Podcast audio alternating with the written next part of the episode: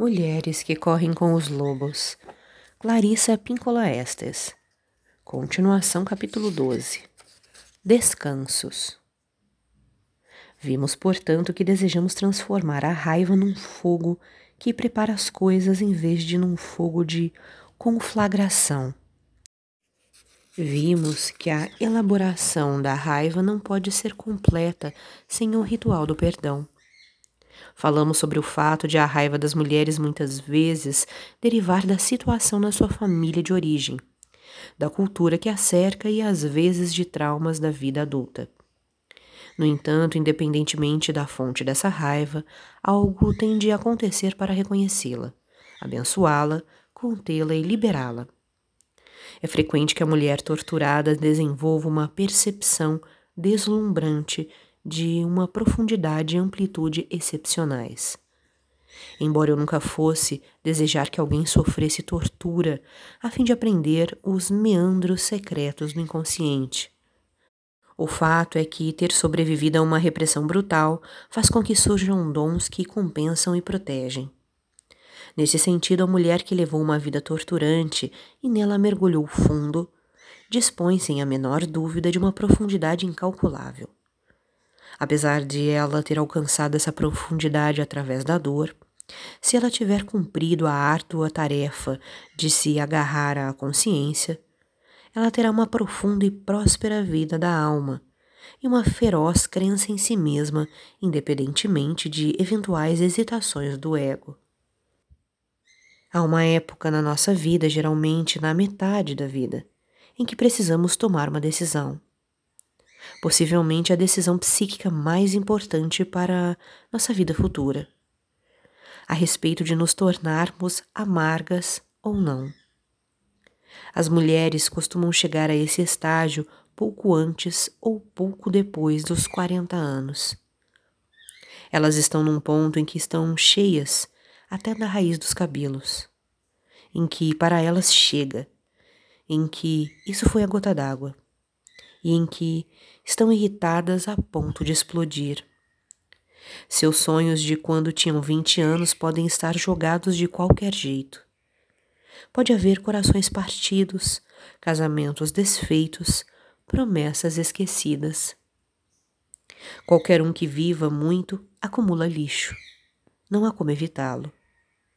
No entanto, se a mulher quiser voltar à sua natureza instintiva, em vez de mergulhar numa atitude amarga, ela renascerá revitalizada. Nascem ninhadas de lobos todos os anos.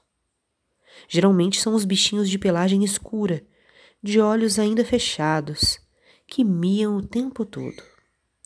Cobertos de terra e palha, mas de imediato eles estão alerta, brincalhões e amorosos querendo a proximidade e o carinho. Eles querem brincar, querem crescer.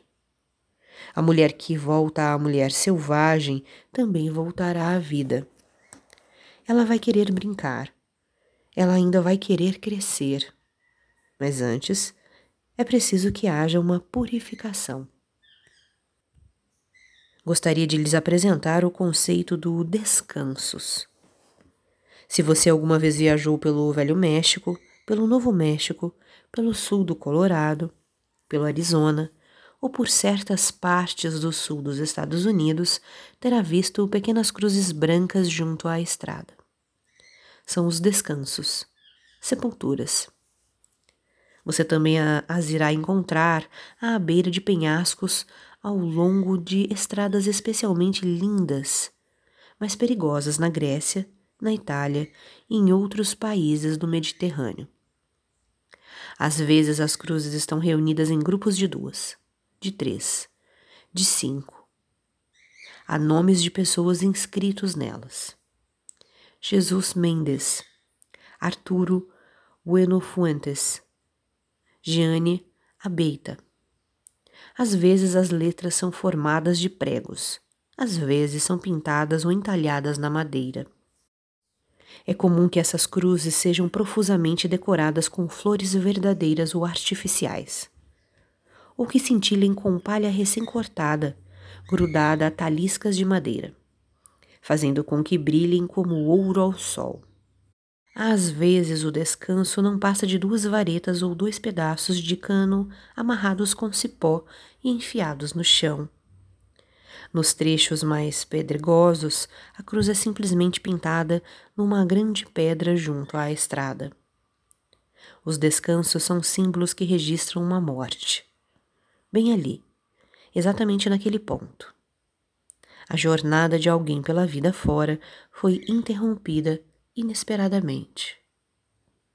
Foi um acidente de automóvel ou alguém vinha andando pela estrada e morreu ali de insolação. Ou ainda ali ocorreu uma briga. Alguma coisa aconteceu ali que alterou a vida daquela pessoa e a vida dos outros para sempre. Antes de completarem 20 anos, as mulheres já morreram centenas de mortes. Elas iam numa direção ou noutra e foram impedidas de prosseguir. Elas tinham sonhos e esperanças que também foram cortados na raiz. Qualquer uma que não concorde é porque ainda está dormindo. Todas essas mortes podem passar pelo processo dos descansos.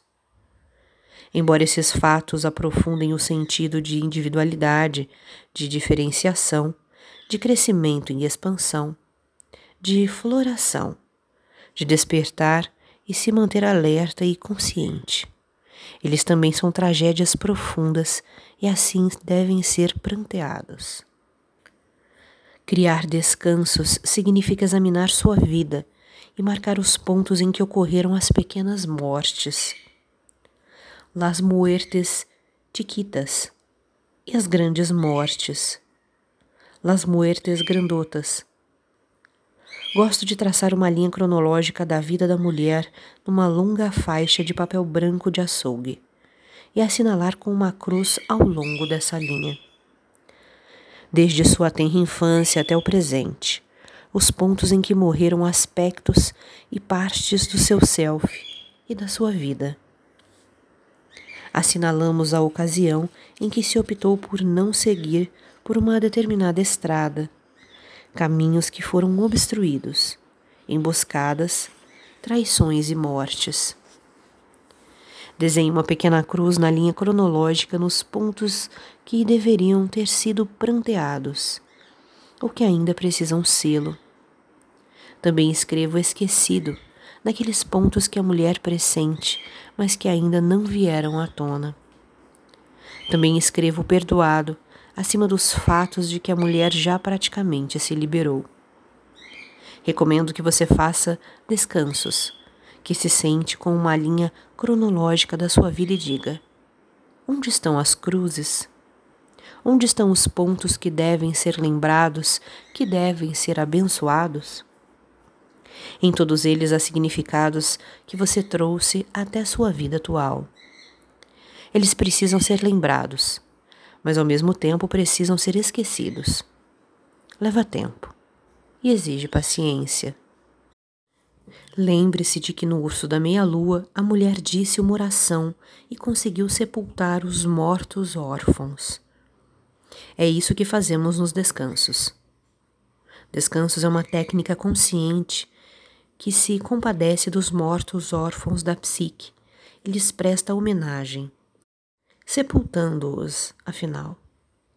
Seja boa para si mesma e crie descansos. Sepulturas para aqueles seus aspectos que estavam a caminho de algum lugar, mas que nunca chegaram. Descansos assinalam os locais das mortes, os tempos sombrios, mas eles também são cartas de amor ao seu sofrimento. Eles são transformadores Há muitas vantagens em prender certas coisas à terra para que elas não saiam nos perseguindo. Há muitas vantagens em sepultá-las.